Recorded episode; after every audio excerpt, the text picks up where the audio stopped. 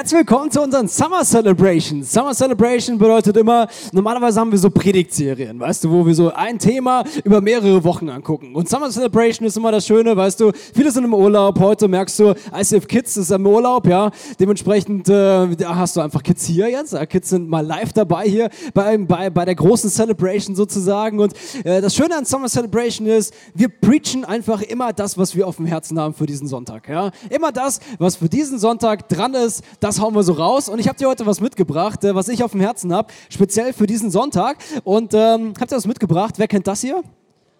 Ja, Nutella? Gibt es hier Nutella-Fans im Raum? Ja, irgendjemand, der richtiger Nutella-Fan ist? Okay, äh, das freut mich zu sehen. Äh, ich habe dir noch was anderes mitgebracht. Ja, wer kennt das hier? Nuspli? Gibt es hier Nuspli-Fans im Raum auch? Ihr habt heute eine harte Zeit, ja. Ich bete für euch. Äh, ich persönlich bin der Nutella-Fan, ja. Das kannst du hier auch sehen. Äh, beim Nutella ist hier gibt's schon so Kratzspuren von innen natürlich, ja. Äh, ich habe schon immer auch schon oft gesehen, dass man das ja wohl irgendwie schaffen kann, so dieses Glas auszulöffeln von innen, sodass das alles so runterrutscht an den Seiten. Ich habe ehrlich gesagt das noch nie geschafft, ja. Ich krieg das irgendwie nicht hin. Bin da nicht so, bin da nicht so begabt vielleicht in dem und ähm, naja, ehrlich gesagt, also Nuspli ist noch zu. ist nicht so beliebt bei uns zu Hause. Ich habe das extra gekauft, ehrlich gesagt, für heute. Und ähm, das, was ich dir zeigen will an diesen beiden Sachen ist, weißt du, es gibt ja immer so, es gibt ja immer so das Original, ja, Nutella in dem Fall, ja, Nutella ist das Original und es gibt immer so Fake, ja, das ist eher so Nusspli, ja, Nusspli-Variante, ähm, beides Nuss-Nougat-Creme, man kann äh, beides auch essen, das ist in Ordnung, aber das eine ist halt das Original, oder? Das eine ist halt Nutella, Nutella aufs Brot und das andere ist äh, auch nur Nuss-Nougat-Creme, aber eben halt nicht das Original. Und ich glaube persönlich, dass wir alle in unserem Leben so Situationen haben, wo wir das Original wollen, wo wir das Original brauchen. Und ich glaube, so geht es uns auch im Glauben. Und das ist eine Message, die ich dir heute mitgebracht habe. Ich sagte es von Anfang an, ja, eine Message, die ist nicht ganz bequem die ist nicht ganz easy, sondern die wird dich schon an der einen oder anderen Stelle ordentlich durchrütteln, herausfordern. Und äh, mein Ziel für heute ist einfach, dass du deinen Glauben mal so auf die Prüfwaage stellst, auf den Prüfstand stellst und fragst, hey, ist mein Glaube eigentlich eher so ein Original, ein Nutella-Glaube? Oder sind da Sachen in meinem Glauben, die sind so zwar auch Glaube, zwar auch Nuss-Nougat-Creme, aber ist halt nicht das Original. Ist eigentlich manchmal vielleicht eher wie so eine Art Fake-Glaube. Und darum geht es heute. Echter Glaube oder unechter Glaube. Und deswegen habe ich diese Message auch genannt, Glauben, aber echt, ja, echten Glauben entwickeln. Und äh, ich glaube, viele Christen verwechseln diese beiden Sachen und zwar mit katastrophalen Folgen. Ja? Viele Christen verwechseln Glauben und Glauben. Und wir gucken uns heute ähm, eine spezielle Stelle an in der Bibel aus dem Jakobusbrief. Ja? Jakobusbrief ist äh, ein theologisch relativ herausfordernder Brief, relativ am Ende von der Bibel. Erzähle ich gleich auch noch, warum das so ist. Und Jakobus ähm, ich sag's mal so, der nimmt nicht so sehr ein Blatt vor den Mund, sondern der haut einfach mal raus, was er so denkt und schreibt das mal auf, ja. Und diese Fake, diesen Fake-Glauben, so diesen Nussbli-Glauben, und ich habe euch gesagt, es wird eine harte Zeit für euch heute, ja, diesen Nussbli-Glauben, den nennt Jakobus Totenglauben. Das ist schon mal ganz schön heftig. Er sagt, Glaube, der nicht gelebt wird, der keine konkreten Auswirkungen hat, in dem, wie du handelst, in dem, wie du lebst, in dem, wie du unterwegs bist, der ist wertlos, der ist tot.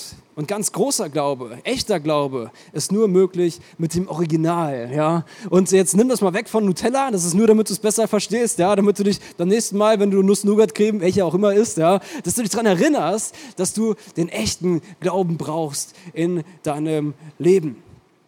Hey, ich glaube, es gibt so viele Menschen, die sagen, sie sind Christen. Ja, wir sind in einem christlichen Land, wohnen wir hier, ja. Aber das, was ich auch sehe, ist, dass viele Christen sich eben nicht mit dem Original beschäftigen, sondern sich mit so einer billigen Kopie von Christsein, vom echten Glauben irgendwie zufrieden geben. Und das hat teilweise ganz schön krassen Folgen. Sie folgen Ritualen, sie folgen Religion und am Ende ist es eine Imitation von echtem Glauben und manchmal sogar eine billige Imitation von echtem Glauben. Da besteht Verwechslungsgefahr. Hey, es gibt Glaube und es gibt Glaube. Und das ist das gleiche Wort, aber der Inhalt von den beiden ist manchmal völlig anders. Es hört sich zwar gleich an, aber es sind zwei völlig unterschiedliche Sachen drin. Jakobus sagt, dass Glaube ohne Taten genau das ist. Nussbli-Glaube.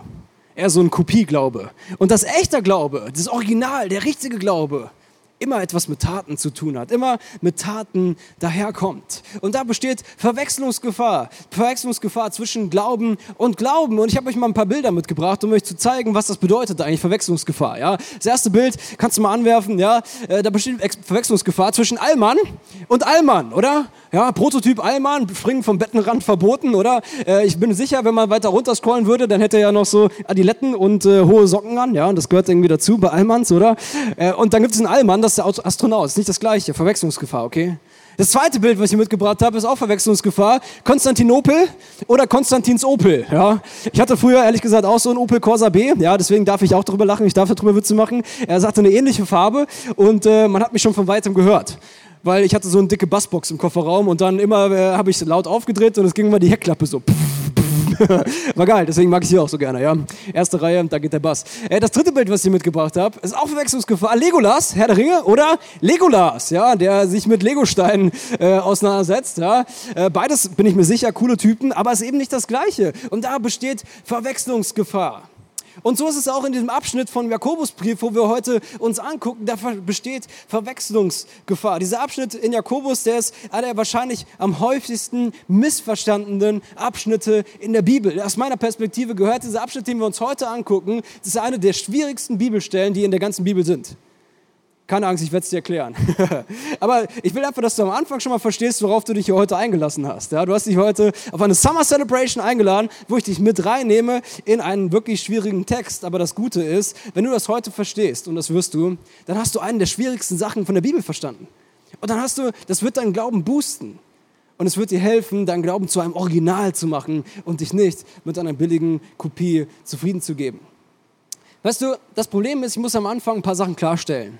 Weil viele Menschen, die nehmen diesen, diesen äh, Abschnitt so in diesem Jakobusbrief und sie nehmen den und versuchen dir zu erklären, dass du dir den Weg zu Gott mit guten Taten so erarbeiten kannst. Dass wenn du dich nur genug anstrengst, dass du dann in den Himmel kommst. Und ich muss dir am Anfang mal so ein ganz klares Statement sagen, das ist Schwachsinn.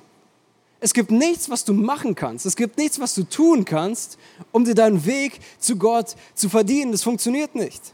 Viele meinen beim Christsein, da geht es so um Regeln. Ja, ich muss das tun und das, das sollte ich tun und das darf ich auf keinen Fall machen. Und wenn ich mich daran halte, wenn ich da mich so irgendwie durchnavigiere und es schaffe, so, so, so diesen christlichen Normen zu entsprechen, dann ist alles in Ordnung.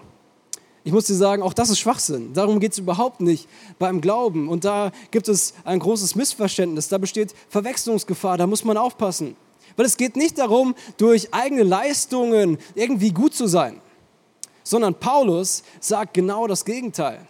Und es gibt zwei Abschnitte in der Bibel, wenn man die liest, dann widersprechen die sich im ersten Moment. Und wir schauen uns die beiden Abschnitte mal an. Wir fangen mal an bei Paulus. Ja, Paulus sagt folgendes: Er sagt, durch den Glauben und Gottes Gnade sind wir gerettet. Ich habe dir das mitgebracht, kannst du mitlesen hinter mir. In Epheser 2, 8 bis 9. Da heißt es denn, nur durch seine unverdiente Güte, durch die unverdiente Güte Gottes seid ihr vom Tod gerettet worden. Das ist geschehen, weil ihr an Jesus Christus glaubt. Es ist ein Geschenk Gottes und nicht euer eigenes Werk. Durch eigene Leistung kann ein Mensch nichts dazu beitragen. Deshalb kann sich niemand etwas auf seine guten Taten einbilden. Okay, das ist jetzt erstmal so was, was Paulus sagt. Hast du vielleicht schon mal gehört? Ja, keiner kann was machen und trotzdem ist alles in Ordnung. So, und jetzt kommt Jakobus und jetzt wird es ein bisschen herausfordernd. Ja, was er sagt ist, ja, ist erstmal gut, stimmt, soweit, ja, aber da fehlt doch noch was. Und zwar die Taten. Ich habe dir das mitgebracht, den zweiten äh, Text. Da ist es, ihr seht also, wir werden nur dann von Gott angenommen, wenn unser Glaube auch Taten hervorbringt. Der Glaube allein genügt nicht. Hä? Ich weiß nicht, ob dir das aufgefallen ist, aber Paulus sagt, hey, du brauchst keine Taten machen, das ist in Ordnung. Und Jakobus sagt, ja, also Taten müsst du schon machen. Hä? Also erstmal widerspricht sich das, oder? Wenn man sich das so anguckt, so durchliest, dann denkt man so, hä, wie soll das zusammenpassen? Hat der Jakobus da irgendwas falsch verstanden? Oder der Paulus? Oder ist da was durcheinander geraten? Oder was soll das denn da jetzt? Ja? Und ich will dich da heute mit reinnehmen. Und da passiert ein Missverständnis. Und dieses Missverständnis ist schon uralt. Da machen sich schon seit immer Leute Gedanken drüber. Ja? Martin Luther, das ist so ein Typ, ja, der hat äh, lange vor unserer Zeit in Deutschland gewohnt, ja, vielleicht kennst du den, hat was mit Reformation zu tun und so weiter und so fort. Und Martin Luther hat die Bibel übersetzt und hat äh, ein großes Problem mit dem Jakobusbrief gehabt, ja, mit diesem Text, den wir uns heute angucken. Martin Luther kam, kam, mit diesem Text nicht so richtig klar und deswegen hat er sich Folgendes überlegt, habe ich dir mal mitgebracht. Martin Luther sagt, Jakobusbrief, Kannst du mal dieses Meme einblenden? Genau, Martin Luther sagt Jakobusbrief. Also irgendwie, äh, ja gut, komm, den packen wir ans Ende. Ja, also wenn du Jakobusbrief suchst und jetzt mitlesen möchtest zum Beispiel, dann äh, das vorletzte Buch in der Bibel. Vor der Offenbarung, da hat er den Jakobusbrief so hingeschoben und äh, ich persönlich vertrete die These, er hat das gemacht, weil er gedacht hat, die meisten Leute lesen eh nicht bis dahin. Ja? Die meisten Leute, die hören schon vorher irgendwann auf, ja, und dann packen wir das mal da hinten hin und dann macht das nicht so viel Schaden oder so. Ja, das ist äh, so die Luther-Strategie in dem. Das Ding ist, die beiden Aussagen widersprechen sich eigentlich gar nicht. Paulus und Jakobus, diese beiden Sachen widersprechen sich eigentlich nicht, sondern Paulus und Jakobus, sie haben beide recht. Sie sprechen aber beide von unterschiedlichen Sachen. Sie sprechen unterschiedliche Situationen an. Und ich habe dir das mal mitgebracht. Worum ging es Paulus eigentlich? Ja? Paulus als allererstes, Paulus kämpfte gegen Gesetzlichkeit. Paulus kämpfte gegen Gesetzlichkeit. Das bedeutet damals, da gab es einige Menschen, die sagten, sie müssen erstmal alle jüdischen Gesetze halten, um Jesus nachzufolgen. Du musst dich an jedes Korn halten, wenn du irgendwas falsch machst, bist du raus. Dagegen kämpft Paulus. Und er sagt, Jungs, so goes it not. Nein, so ist es nicht. Ihr müsst euch nicht an dieses, an dieses ganze Mühe von dem Gesetz halten und so weiter und so fort. Jakobus kämpfte eigentlich gegen was anderes. Ja, Jakobus kämpfte gegen Mangel an Hingabe. Das ist nicht das Gleiche.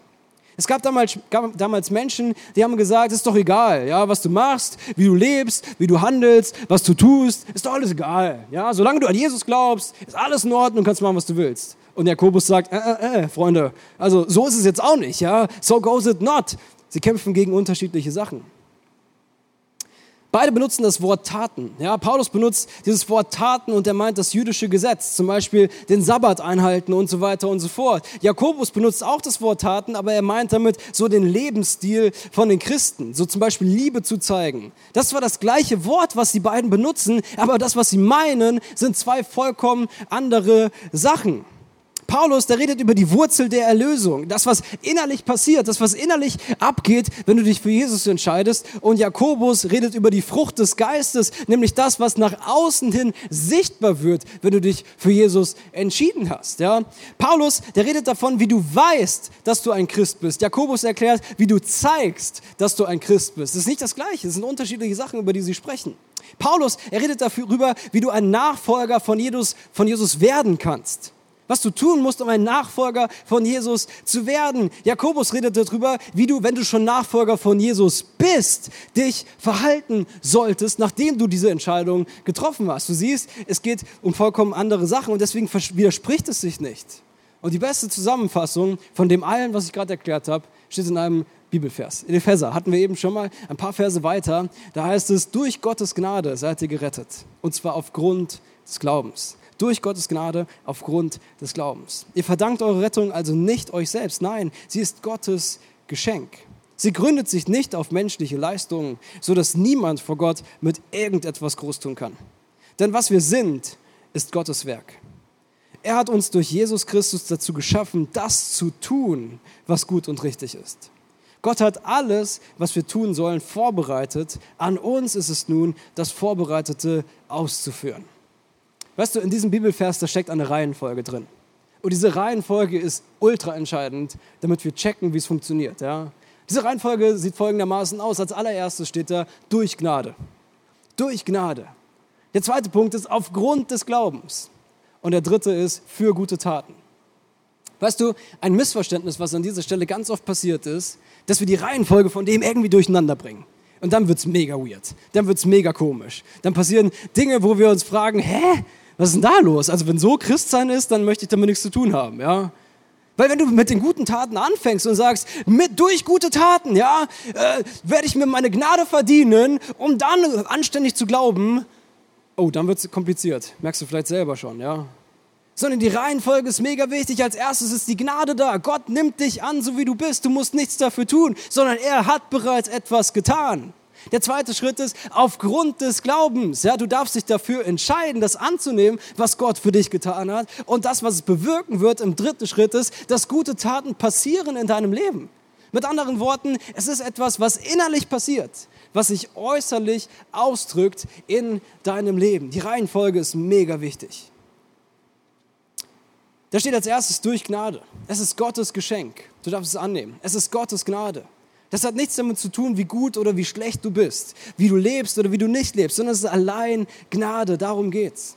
Und wenn ich diese Gnade annehme, dann habe ich in mir drin die Sicherheit, dass ich jetzt zu Jesus gehöre, weil ich glaube. Das ist das Zweite, aufgrund des Glaubens.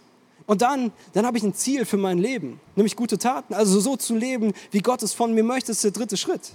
Nicht, weil du es musst. Du musst überhaupt nichts sondern weil du es willst, weil in dir etwas passiert, weil ein Veränderungsprozess angefangen hat in deinem Herzen und dieser Veränderungsprozess in dir wird einen Unterschied machen aus dir heraus.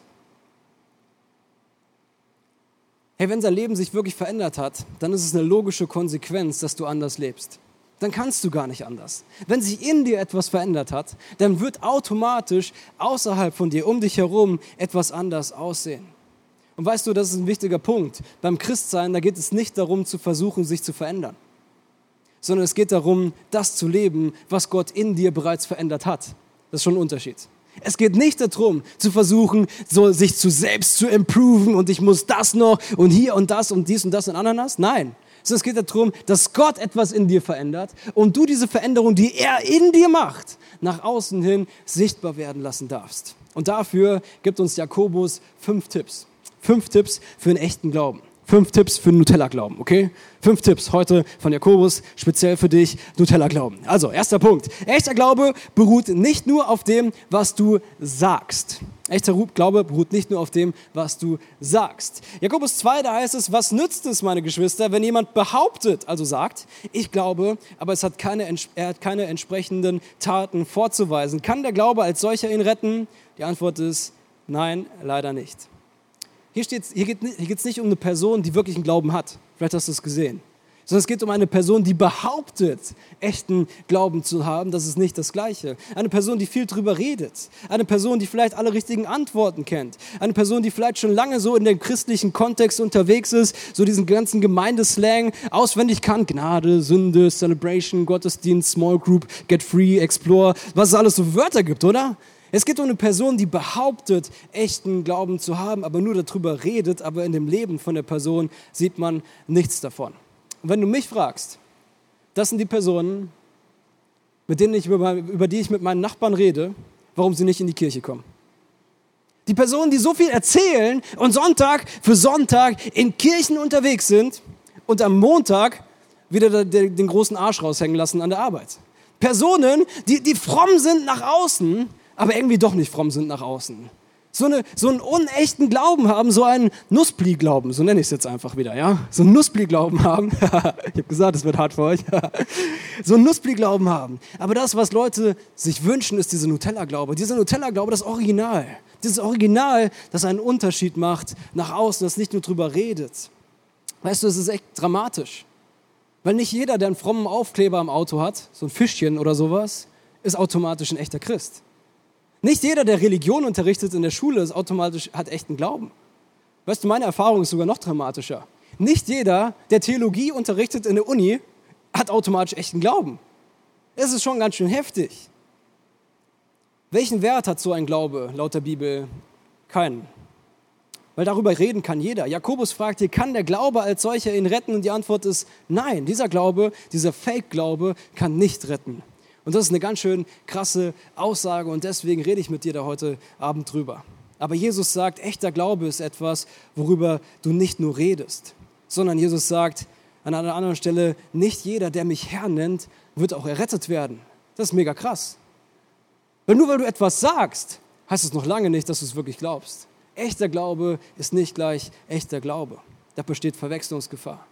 Glaube, den man nur hört, aber nicht sieht, ist toter Glaube, ist Fake-Glaube, ist Nussbli-Glaube, ist kein echter Glaube. Und deswegen musst du da aufpassen. Das Ding ist, wir Christen, wir denken dann immer schnell in dieser Kategorie. Ja, komme ich dann in den Himmel oder komme ich nicht in den Himmel? Irgendwie ist das, ich weiß auch nicht warum, sind wir ein bisschen verquert da drin, oder? Das ist immer das, worum es uns geht. Ja? Kommt die Person dann in den Himmel, wenn die das gemacht hat oder nicht? Das Ding ist, darüber sprechen wir überhaupt nicht. Darum geht es überhaupt nicht an dieser Stelle. Das heißt nicht, dass man gute Taten vorweisen muss, um irgendwie in den Himmel zu kommen oder so. Wir haben es eben gelesen, durch Gnade, das ist das Erste. Du kannst nichts dafür tun.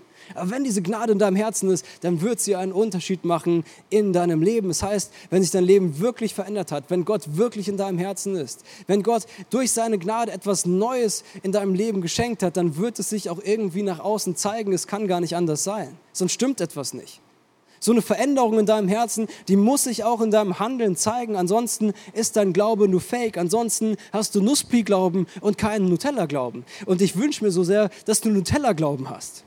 Dass du nicht nur etwas erzählst, sondern dass das, was du erzählst, sich deckt mit dem, was Leute erleben in deinem Leben. Der zweite Punkt ist, echter Glaube beruht nicht nur auf dem, was du fühlst. Und das ist ehrlich gesagt ein Punkt, so in der Art von Kirche, wie wir sie machen, muss man das manchmal sich auf der Zunge zergehen lassen. Weil, weißt du, Emotionen sind in unserer Art von Kirche das mögen wir. Ich mag das persönlich zumindest, oder? Wenn man im Worship so ein bisschen das fühlt, oder? Wenn man ergriffen ist von der Predigt, wenn man sich das so gerne anhört, wie eine Person sich taufen lässt und wie Jesus ihr Leben verändert hat und man könnte da hinschmelzen, oder? Das ist was Großartiges. Ich liebe Emotionen. Aber echten Glauben erkennst du nicht allein an dem, was du fühlst. Und viele Menschen verwechseln Emotionalität und Gefühle mit Glauben. Weißt du, Gefühle sind mega wichtig, darum geht es gar nicht. Aber du kannst total berührt sein, aber das heißt noch lange nicht, dass dein Verhalten sich auch ändert. Du kannst dir am Sonntag im Worship die besten Gottmomente fühlen und spüren und sagen, Woo! Aber morgen fährst du an die Arbeit, wenn du nicht gerade frei hast und du bist genau die gleiche Person wie vorher auch. Und deine Arbeitskollegen fragen sich, hä? Was erzählt er da schon wieder? Was erzählt sie da schon wieder? Jakobus 15, beziehungsweise 2, ab Vers 15 heißt es, angenommen, ein Bruder oder eine Schwester haben nicht genügend anzuziehen und es fehlt ihnen an dem, was sie täglich zum Essen brauchen. Das ist ein sehr konkretes Beispiel, was Jakobus hier bringt. Er sagt er, wenn nun jemand von euch zu ihnen sagt, ich wünsche euch alles Gute. Hoffentlich bekommt ihr warme Kleider und könnt euch satt essen. Aber ihr gebt ihnen nicht, was sie zum Leben brauchen. Was nützt ihnen das? Nichts. Aber das ist die Art und Weise, wie wir manchmal so unterwegs sind, oder? Es nützt ihnen gar nichts. Echter Glaube ist mehr als Sympathie, ist mehr als Gefühl, ist mehr als Emotion. Echter Glaube ergreift die Initiative. Echter Glaube macht einen Unterschied. Echter Glaube packt an. Echter Glaube ist das, was den Unterschied macht. Echter Glaube ist praktischer Glaube. Echter Glaube kümmert sich um Menschen. Der dritte Punkt. Echter Glaube beruht nicht nur auf dem, was du denkst. Weißt du, für manche Leute ist Glaube so eine sehr intellektuelle Sache etwas, was man so checken kann. Man kann das ja auch studieren und man kann darüber diskutieren und man kann darüber am Gespräch sein und man kann darüber in seinem Bibelkreis irgendwie reden und so weiter und so fort. Und ich glaube, da steckt ja auch ein Fünkchen Wahrheit drin. Ich glaube, hat schon was mit etwas Intellektuellem zu tun. Aber wenn es nur das ist, dann ist es einfach viel zu wenig. Ja? Jakobus sagt das folgendermaßen in Vers 18, heißt es, vielleicht hält mir jemand entgegen, der eine hat eben den Glauben und der andere hat eben die Taten. Er sagt, wirklich? Wie willst du mir denn deinen Glauben beweisen, wenn die entsprechenden Taten fehlen. Ich dagegen kann dir meinen Glauben anhand von dem beweisen, was ich tue. Weißt du, da ist einer, der sagt, weißt du, ist doch in Ordnung. Du hast Glauben und ich habe die Taten. Oder andersrum, du hast die Taten und ich habe Glauben, ist doch alles in Ordnung. Ja, kann man doch aufteilen, verschiedene Schwerpunkte, Gaben, Talente, was auch immer. Ich habe meine Sache, du hast deine Sache. Das Problem ist, auf diese Art und Weise wird einfach kein Schuh draus. Es ist einfach, so funktioniert das ganze Ding nicht. Vielleicht kennst du das, wenn du so mit Leuten redest und sagst, ah ja gut, also wenn du glauben willst, ist ja schön für dich. Kannst du ja machen, ist ja dein Bier. Ich glaube nicht, aber wir können ja gerne mal drüber reden. Ist in Ordnung so, ne? Und dann in dem Gespräch, sobald es persönlich wird, sobald es herausfordernd wird, sobald es darum geht, äh, dass eine Person sich vielleicht auf eine bestimmte Art und Weise verhalten könnte, ist das Gespräch meistens dann ziemlich schwer oder gar vorbei. Vielleicht kennst du das. Ich kenne das sehr gut in meinem Leben. Weil wenn ich im Rewe bin und Leute fragen, was ich beruflich mache, dann bist du automatisch schon da drin. Ja? Dann sagen, ja, ich bin ja auch Christ. Und dann, ähm, naja, dauert es nicht lange, bis man an diesem Gesprächspunkt ist, in dem Gespräch. Aber weißt du, hier in dem Vers steht beweisen. Das ist ein intensives Wort, beweisen. Jakobus sagt, man kann Glaube beweisen. Echter Glaube kann bewiesen werden. Die Frage ist, wie? Weil Glaube ist ja geruchlos. Man kann ihn nicht riechen, man kann ihn nicht schmecken, er wiegt nichts, er ist durchsichtig. Wie will man Glauben beweisen? Jeder kann ja beglauben, kann ja, kann ja, kann ja behaupten, ich glaube an Gott, oder? Wie kannst du Glauben beweisen? Jakobus sagt, man kann Glaube beweisen an deinem Verhalten. Glaube ist sichtbar anhand von dem, wie dein Leben aussieht. Wenn du behauptest, Jesus nachzufolgen, dann muss man es auch sehen. Dein Glaube beweist sich anhand deines Lebensstils. Jakobus sagt dir etwas ziemlich Krasses, finde ich. Er sagt, du bist mit Jesus unterwegs, du bist Christ, alles klar, ist ja schön und gut. Dann zeig doch mal. Was macht das denn für einen Unterschied in deinem Leben? Zeig mir doch mal deine Taten. Zeig mir doch mal, dass es nicht nur leeres Gerede ist. Zeig mir doch mal, dass du Nutella-Glauben hast und keinen Nussbli-Glauben hast. Zeig mir doch mal, was es für einen Unterschied gemacht hat. Hey, echter Glaube ist mehr, als du denkst. Du kannst echten Glauben beweisen. An einer anderen Stelle in der Bibel, im zweiten Korintherbrief, da heißt es, wenn jemand zu Christus gehört, dann ist er eine neue Schöpfung. Das Alte ist vergangen, etwas ganz Neues hat begonnen. Und das finde ich krass. Was hier steht ist, wenn du dich für Jesus entscheidest, dann beginnt in diesem Moment ein Veränderungsprozess in dir. Wenn du dein Leben Jesus gibst, dann in diesem Moment, dann fängt etwas an, sich zu verändern. Und zwar sofort, auch wenn es nie abgeschlossen ist. Und hier ist eine gute Frage, die du dir vielleicht selber mal stellen könntest. Eine Frage, die ich sehr herausfordernd finde. Und diese Frage lautet folgendermaßen. Wenn Christsein ein Verbrechen wäre und du verhaftet werden würdest, gibt es genug Beweise dafür, dich zu verurteilen. Wenn Christsein ein Verbrechen wäre und du verhaftet werden würdest, gibt es genug Beweise in deinem Leben, um dich zu verurteilen? Ich glaube, an dieser Frage kannst du sehr gut messen, welche Art von Glaube du hast. Nussbli-Glaube oder Nutella-Glaube. Weil ich sagte, dieser echte Glaube, er macht einen Unterschied. Diesen echten Glauben kannst du nicht verstecken. Diesen echten Glauben werden Menschen in deinem Umfeld spüren, sehen und schmecken. Er macht einen Unterschied. Mit anderen Worten, die Frage ist, bekommt überhaupt jemand mit, dass du mit Jesus unterwegs bist? Jetzt wird es ein bisschen wild, ja, kannst dich anschnallen. Der vierte Punkt heißt, echter Glaube beruht nicht auf dem, was du glaubst. Echter Glaube beruht nicht auf dem, was du glaubst. Ich habe dir das mitgebracht. In Jakobus 2, Vers 19 heißt es, du glaubst, dass es nur einen Gott gibt. Ist ja schön und gut. Aber auch die Dämonen glauben das und sie zittern. Das finde ich mega krass. Wusstest du, dass selbst der Teufel glaubt, dass es einen Gott gibt? Der Teufel ist kein Atheist. Vielleicht hilft dir das mal kurz nach hinten zu gucken. Ja, da haben wir ja ein bisschen was Dämonisches hier im Raum. Ja, das ist ja, wir sind hier an einem speziellen Ort. Ja, und jeden Sonntag preache ich hier diese, diese äh, beiden Damen an, die hier mit anwesend sind. Ja, und weißt du was? Ich habe davon hab kein Problem. Weißt du warum? Weil ich weiß, die Dämonen wissen genau, dass es einen Gott gibt. Sie glauben an den gleichen Gott wie ich, aber sie haben die Hosen voll. Sie zittern, sie haben Angst, sie wissen nicht, was sie machen sollen. Weißt du, ich glaube, der Teufel ist kein Atheist sondern ich glaube, der Teufel ist ein Theologe, so ein großartiger Theologe. Er weiß sehr gut Bescheid. Er hatte genug Zeit, um sich mit dem ganzen Zeug auseinanderzusetzen. Ich glaube, der Teufel weiß mehr über die Bibel als wir alle. Er kennt Theologie in- und auswendig und er weiß, dass es stimmt, aber es hilft ihm nicht. Die Dämonen wissen sehr genau, dass es einen Gott gibt. Sie haben so eine Art von Glauben irgendwie, aber sie zittern. Warum? Warum? Weil die Dämonen Gottes Majestät und Großartigkeit verstehen. Sie glauben an Gott und sie haben die Hosen voll. Hier ist das Ding. Es gibt einen Unterschied, ob ich glaube, dass es einen Gott gibt oder ob ich glaube, dass es einen Gott gibt und mein Glaube sichtbar wird. Es gibt einen Unterschied, ob ich glaube, dass es einen Gott gibt oder ob ich Gott glaube und mein Glaube sichtbar wird. Glaube und Glaube ist nicht das Gleiche. Du merkst das hier an dieser Stelle. Glaube, echter Glaube und Glaube, Fake-Glaube sind nicht das Gleiche. Nur zu glauben, dass es einen Gott gibt, ist nicht die Art von Glaube, von der ich spreche, aber es ist auch eine Art von Glauben. Es ist ein Unterschied, ob ich Gott glaube oder ob ich nur daran glaube, dass es einen gibt. Glaube allein reicht nicht, sondern er muss Auswirkungen haben.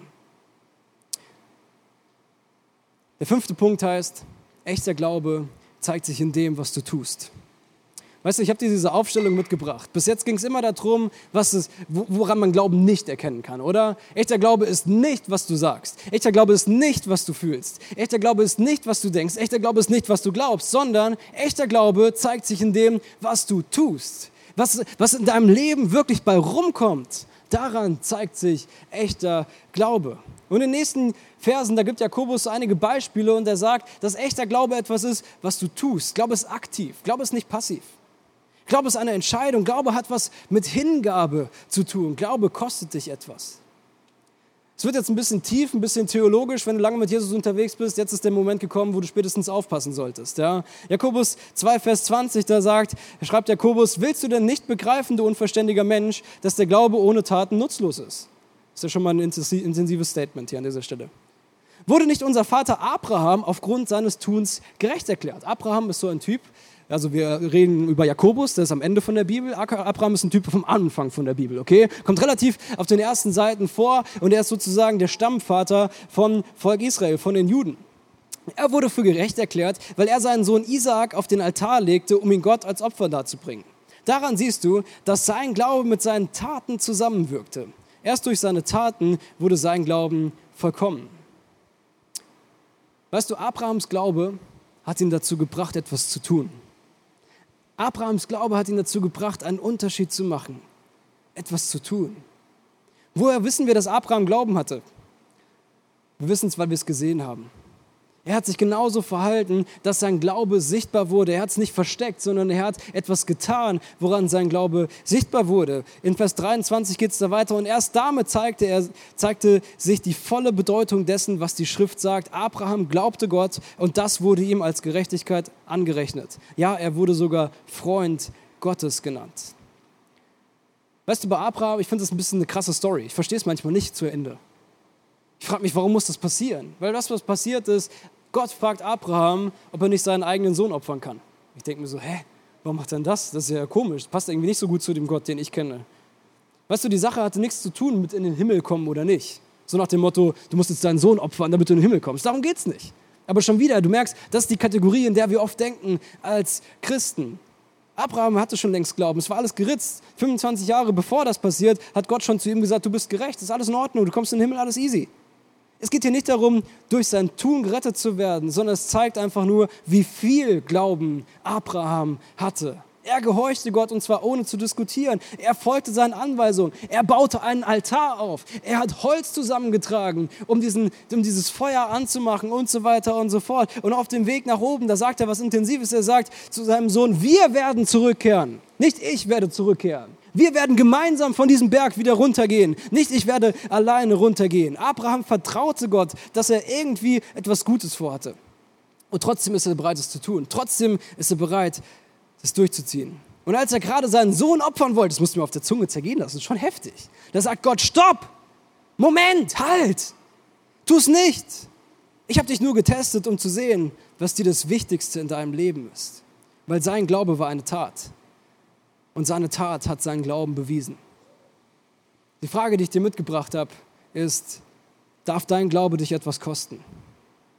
Darf dein Glaube dich sogar das meiste kosten? Weil die etwas kosten, das kann man ja so oder so verstehen, oder? Etwas kosten ist ja auch schon, ja, also sonntags nachmittags statt ins Schwimmbad zu fahren, fahre ich in die Kirche, oder? Ist ja auch schon etwas kosten. Aber darf dein Glaube dich das meiste kosten? Darf dein Glaube wehtun? Darf dein Glaube sich in dem zeigen, was du vielleicht lieber nicht tun würdest? Ich habe dir diesen Satz mitgebracht. Wenn du möchtest, kannst du diesen Satz gerne aufschreiben. Es ist ein Satz, ich lese ihn dir mal vor, der heißt, unser Glaube wird nicht davon bestimmt, was wir tun, aber was wir tun, zeigt, was wir glauben. Unser Glaube wird nicht davon bestimmt, was wir tun, aber was wir tun, zeigt, was wir glauben. Ich habe dir am Schluss so eine Story mitgebracht, so eine Geschichte, die ist wirklich passiert und sie hat mich mega berührt. Ist eine Geschichte über einen Mann, den gab es nur in Schwarz-Weiß. Ich habe dir ein Bild mitgebracht. Ja. Sein Name ist Charles Blondin. Charles Blondin hat äh, vor einiger Zeit gewohnt auf diesem Planeten äh, im 19. Jahrhundert. Und Charles Blondin hat ein paar verrückte Sachen gemacht. Und zwar ähm, ist dieser Charles Blondin Seiltänzer. Und er war der erste Mensch, der die Niagara-Fälle auf einem Seil überquerte. Er lief bis zum anderen Ufer und wieder zurück. Und in den folgenden Wochen überquerte er die Niagara-Fälle jede Woche auf dem Seil. Er fügte immer neue Stunts hinzu. Einmal fuhr er mit dem Fahrrad. Einmal legte er sich hin. Ein anderes Mal ließ er ein Seil hinunter und zog eine Flasche Wasser hoch, trank aus der Flasche Wasser und ist dann wieder zurückgelaufen. Ein anderes Mal schob er eine Schubkarre drüber. Oder ein anderes Mal machte er sogar einen Kopfstand auf dem Seil. Weißt du, ich war noch nie bei den Niagara-Fällen, aber ich habe es gegoogelt. Sau hoch. Sau hoch. Und dieser Typ, der marschiert da drüber und macht auch noch so Kunststückchen. Jetzt wird es interessant. Jedes Mal kamen Menschen, um ihm bei der Überquerung zuzusehen. Und jedes Mal erwarteten sie etwas Neues. Die Masse sah sich all seine Stunts an. Sie glaubten an ihn, weil seine Taten bewiesen haben, zu was er in der Lage ist. Und eines Tages sagte Blondin zu den Leuten, ich werde eine Person auf den Rücken nehmen und sie mit rübertragen über das Seil auf die andere Seite von den Niagara-Fällen. Weißt du, immer kamen Leute. Und sie haben alle geglaubt, dass er es schafft, sonst wären sie wahrscheinlich nicht gekommen, oder? Ansonsten hast du so komische Spanner, die nur gucken wollen, wie er abstürzt. Aber nein, sie haben geglaubt, dass er es schafft. Sie wollten sehen, wie er es schafft. Und dann fordert er sie heraus und sagt, ja gut, wenn ihr es eh glaubt, dann kommt einer auf dem Rücken und dann geht's rüber. Und er fragt, wer möchte es sein? Wer ist bereit dazu? Und keiner meldet sich. So ganz zögerlich geht die Hand von so einer alten Frau hoch und sie meldet sich. Und diese alte Frau ist die Mutter von Charles Blondin. Und er nimmt sie auf den Rücken, Huckepack, und er läuft mit ihr einmal rüber auf die andere Seite und wieder zurück. Und er setzt sie wohlbehalten ab auf der anderen Seite wieder. Weißt du, da waren so viele Leute, die haben geglaubt, dass er es schafft. Da waren so viele Leute, die sind davon ausgegangen, dass er es schafft. Aber da war nur diese eine Frau, die es auch bewiesen hat, dass sie ihm wirklich glaubt. Ich wünsche mir so sehr, dass in deinem Leben echter Glaube ist. Dass in deinem Leben dieser Nutella-Glaube ist. Dass in deinem Leben dieser Glaube ist, der trägt. Dass in deinem Leben dieser Glaube ist, der bereit ist, alles zu riskieren. Ein Glaube, der etwas kosten darf. Das ist der Glaube, von dem die Bibel sagt, dass er echter Glaube ist. Ich weiß, es ist nicht bequem. Ich weiß, es ist viel schöner, so eine Happy Clappy Message zu machen. Und es ist eine Happy Clappy Message irgendwie. Aber es ist auch die Wahrheit. Und ich wünsche mir so sehr, dass in deinem Leben echter Glaube ist. Weißt du, wir haben uns als Kirche es auf die Fahnen geschrieben. Warum gibt es uns? Es gibt es uns, damit Menschen wie du und ich Jesus Christus ähnlicher werden. Das bedeutet, echten Glauben entwickeln. Glauben, der trägt. Glauben, der echt ist. Und deswegen preach ich heute zu dir über dieses Thema, über echten Glauben. Und ich weiß nicht, was dich bis jetzt angesprochen hat, aber ich werde jetzt beten. Ganz am Ende von dieser Message nochmal kurz beten. Und ich werde Folgendes beten. Ich werde beten, dass der Heilige Geist dir persönlich in einem Moment von der Stille zeigt, was diese Message mit dir zu, zu tun hat, was sie für dich bedeutet. Wo in deinem Leben echter Glaube ist oder wo sich auch in deinem Leben noch echter Glaube entwickeln darf. Und wenn du das möchtest, dass Gott dir das aufs Herz legt, hey, dann lass uns das doch gemeinsam beten. Du kannst einfach für dich mitbeten. Heiliger Geist, ich mache jetzt mein Herz auf. Und ich glaube, dass du mir etwas zeigen wirst. Ich glaube, dass du mir offenbaren wirst, was du siehst. Und ich bete, dass du jetzt ehrlich bist mit mir. Ich bete, dass du mir zeigst, wo schon echter Glaube da ist. Aber ich bete auch, dass du mir gnadenlos zeigst, wo auch unechter Glaube ist, Fake-Glaube ist. Und ich bete, dass du, Jesus, jetzt in diesem Moment den Finger in die Wunde legst und mir zeigst, wie es ist. Aber ich glaube auch, dass du heilst jetzt in diesem Moment. Ich glaube auch, dass du wiederherstellst in diesem Moment. Ich glaube auch, dass du jetzt Leute neu rufst in diesem Moment zu dir. Vielleicht auf die andere Seite von den Niagara-Fällen. Vielleicht in etwas rein, wo der Glaube etwas kosten darf. Und ich danke dir, Heiliger Geist, dass du jetzt sprichst. Wow, was für eine Message! Wenn du dich persönlich angesprochen fühlst und weitere Schritte in diesem Thema gehen möchtest, lass es uns wissen. Wir würden dich sehr gerne auf deiner Reise begleiten. Auf icf-rheinmain.de findest du alle weiteren Infos, damit du auf deiner Reise mit Gott am Ziel ankommst. Wir freuen uns auf dich. Bis zum nächsten Mal.